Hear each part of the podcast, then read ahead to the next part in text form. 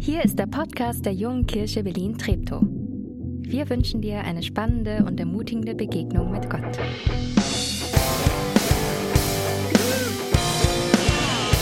Einen schönen guten Morgen. Wir feiern Ostern. Jesus ist auferstanden. Und du kannst antworten, wenn du möchtest, er ist wahrhaftig auferstanden.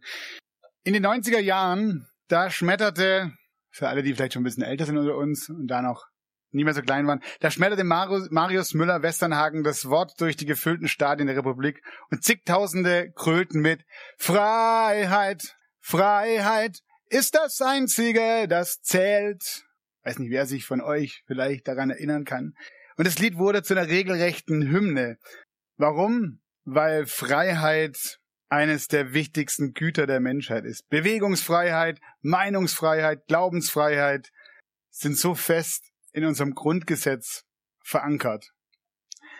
Und Sülchi hatte schon angesprochen, wir wollen heute in dieser Jahrespredigtreihe, die wir schon einmal hatten, ganz am Anfang des Jahres, heute weitergehen, beziehungsweise jüdisch-christlich näher als du denkst. Und es soll heute um das jüdische Passa, das Pesachfest und unser christliches Osterfest gehen und natürlich um das Thema Freiheit und um das Thema ewiges Leben. Bis heute ist das zentrale Element vom jüdischen Passa die Erzählung vom Auszug des Volkes aus der Sklaverei in Ägypten. Der Weg in die Freiheit. Das ist, worum es geht, wenn die Juden zusammenkommen, um, um Passa zu feiern. Ganz zentral diese Geschichte zu erzählen. Aber es geht für Jüdinnen und Juden nicht dabei, um, um, um in erster Linie darum, diese alte Geschichte einfach irgendwie zu erzählen, sondern man selber ist und wird immer wieder Teil der Geschichte und erzählt somit die Geschichte der eigenen Befreiung aus der Sklaverei immer wieder neu und gibt sie an die nächste Generation, an die Kinder und die Kindeskinder weiter. Heute Morgen fünf kurze Kapitel auf dem Weg in die Freiheit. Ich vermute, du hast die, du hast die Geschichte vom Auszug aus Ägypten so noch nie gehört. Fünf kurze Kapitel und eine Frage. Was hat der Auszug aus Ägypten mit Ostern und mit dir und mit mir zu tun? Seid ihr bereit? Fünf kurze Kapitel. Erstes Kapitel Sklaverei. Alles beginnt mit einer Hungersnot und dem Hilfeschrei des Stammvaters Jakobs zu seinem Gott. Lass mich und meine Familie hier nicht verderben, sind wir doch deiner Verheißungen Erben. Gott führt sie heraus in ein Land voller Korn, in Ägypten beginnt die Geschichte des Volkes Israel von vorn. In Ägypten am Nil siedeln sie sich an und aus ein paar Mann wird ein großes stattliches Volk. Zwölf Söhne, zwölf Stämme, eine ganze Nation, Israel ihr Name und Hebräisch ihr Ton. Doch in Ägypten herrscht bald ein neuer Regent. Der hat den Segen, der durch Israel kommt, völlig verpennt. Der Neue fühlt sich durch die Ausländer bedroht, hat Angst, dass sie zu viel, zu stark, zu mächtig und er und sein Volk bald zu schmächtig. Der Pharao hat einen furchtbaren Plan. Er versklavt den ganzen israelitischen Clan, macht sie zu seinen Arbeitern, lässt sie schuften, hält sie klein. So leidet das Volk unter dieser gnadenlosen, menschenverachtenden, freiheitsberaubenden Pein. Sie schreien zu Gott. Sie schreien um Rettung aus ihrer Verkettung. Zweites Kapitel. Der Aufbruch. Gott hört das Jammern seiner Leute. Er sagt, ihr sollt nicht länger des Pharaos Beute sein. Ich höre euer Schreien. Gott schickt Hilfe. Rettung wird nahen. Der Mann heißt Moses in seiner Tasche Gottes Erlösungsplan. Der beginnt mit einer Message an Mr. Pharao. Let my people go. Aber Herr Pharao kann da nur lachen. Was sind das nur für alberne Sachen? Ich denk überhaupt nicht dran. Wer baut mir denn dann meine Bauwerke, Mann? Wenn ihr euch verkrümelt aus meinem Land, fährt mir die Wirtschaft hier voll an die Wand. Dann schickt Gott eine erste Plage. Das Wasser im Nil färbt sich rot. Wird zu Blut, fängt an zu stinken, ungenießbar. Man kann's nicht mehr trinken. Mr. Pharaoh, Let my people go. Doch Mr. Pharao, der bleibt hart und flucht in seinen nicht vorhandenen Bart. No Start. Gott schickt weitere acht Plagen, die ganz schön an den Ägyptern nagen. Doch ihr Chef, der lässt nicht mit sich handeln. Ich lass euch nicht gehen. Plage 10 ist heftig, sie bringt größte Not, denn am nächsten Tag sind alle erstgeborenen Ägypter tot. Es sei denn, hört, es sei denn, ja, der Tod ist gewichen, wurde das Blut eines unschuldigen, einjährigen, makellosen Schaf an die Türpfosten gestrichen. Die Israeliten wurden verschont, der Sohn des Pharaos stirbt, für immer entthront. Der Pharao versteht den Ernst der Lage, erst nach dieser zehnten Plage, haut ab, ich will euch nicht mehr sehen, tschüss, ihr könnt jetzt gehen. Kapitel 3 Die Sackgasse. Aufbruchstimmung, voller Freude zieht das Volk die israelitischen Leute aus Ägypten aus. Endlich frei! Jetzt wird alles gut! Derweil schaut Pharao in sein Land. Wo ist sie, die schuftende Hand der Israeliten? Mist, ist mir da gerade etwas entglitten? Schrecken packt ihn. Wer baut mir jetzt meine Pyramiden und Paläste? Wer die Partylocation für meine Feste?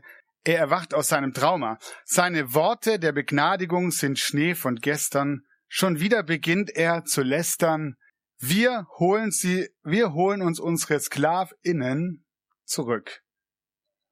Die sind schon viele Kilometer gereist, als plötzlich einer darauf hinweist, Staubwolken am Horizont. Wieder kein Glück. Der Pharao kommt und holt uns zurück. Und das wäre das nicht schlimm genug, der Feind im Nacken wie ein Dorn im Schuh, versperrt ihn das Schilf mir die Flucht nach vorn. Keine Ruhe. Sackgasse. Panik und Angst macht sich breit. Wieder schreien sie zu Gott um Hilfe, klagen ihr Leid und Gott? Ja, Gott, der ist da. Schafft einen Weg, wo bisher keiner war. Die große Rettung, sie naht. Kapitel 4 Die große Rettung. Gott befiehlt Moses, streckt deinen Wanderstab aus über Meer. Ich rette euch vor Mr. Pharao und seinem Heer. Gott sagt, vertrau mir. Ich will und kann euch wirklich retten. Aus Sklaverei, aus Angst, aus Frust und Ketten. Moses glaubt und hebt den Stab und Gott teilt die Flut. Israel zieht durch mit Hab und Gut. Wo vorher kein Weg war, hat Gott selbst einen Weg der Rettung geschaffen. Ob wir das jemals raffen, er rettet uns. Punkt. Er macht das Meer zum trockenen Land, im Hand umdrehen. So, jetzt nur noch durchgehen. Bitte, die Tür ist offen, Grund zu hoffen. Jetzt wird wirklich alles gut. Aber nicht genug. Gott schafft nicht nur neue Wege für alle, die ihm vertrauen, er begegnet dem Bösen und wird ihn umhauen. Pharao folgt den Israeliten durch das ausgetrocknete Land.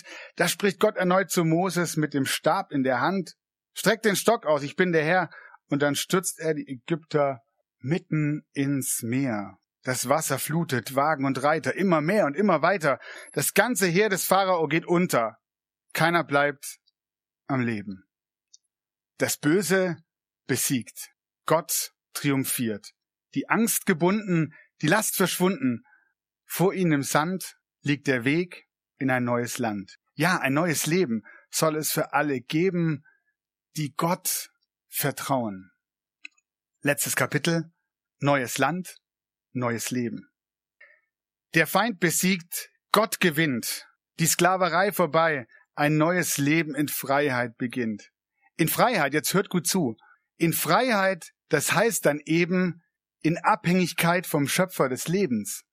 Ein Leben, bei dem Gott meine Ketten nimmt, hier wird ein neues Lied angestimmt.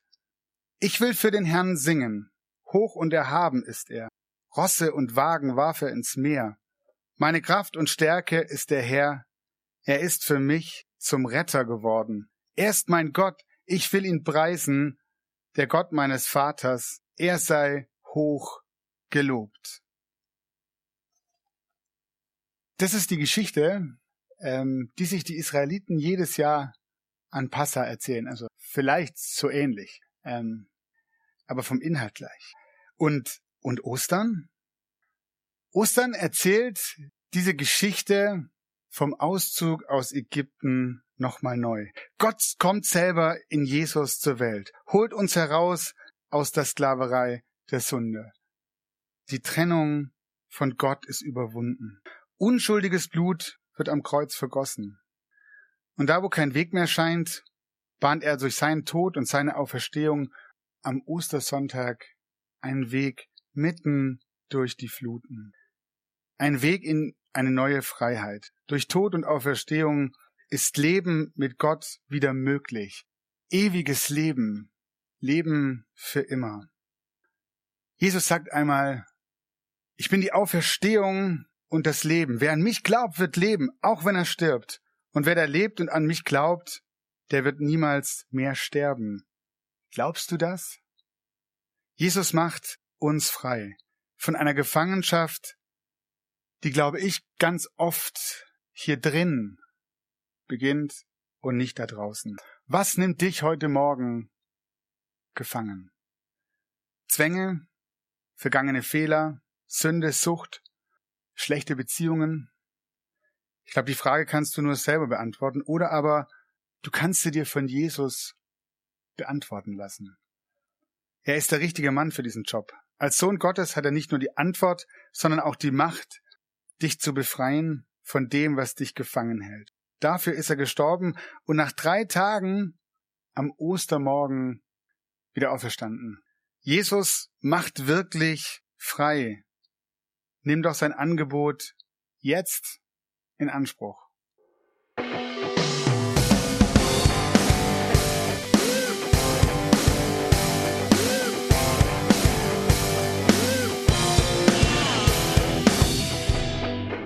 Schön, dass du diesmal dabei warst. Wenn du mehr über den Glauben erfahren möchtest, dann schreib uns gerne an info@jkb-treptow.de oder besuch uns einfach persönlich. Alle Infos findest du unter jkb-treptow.de. Wir wünschen dir eine gesegnete Woche.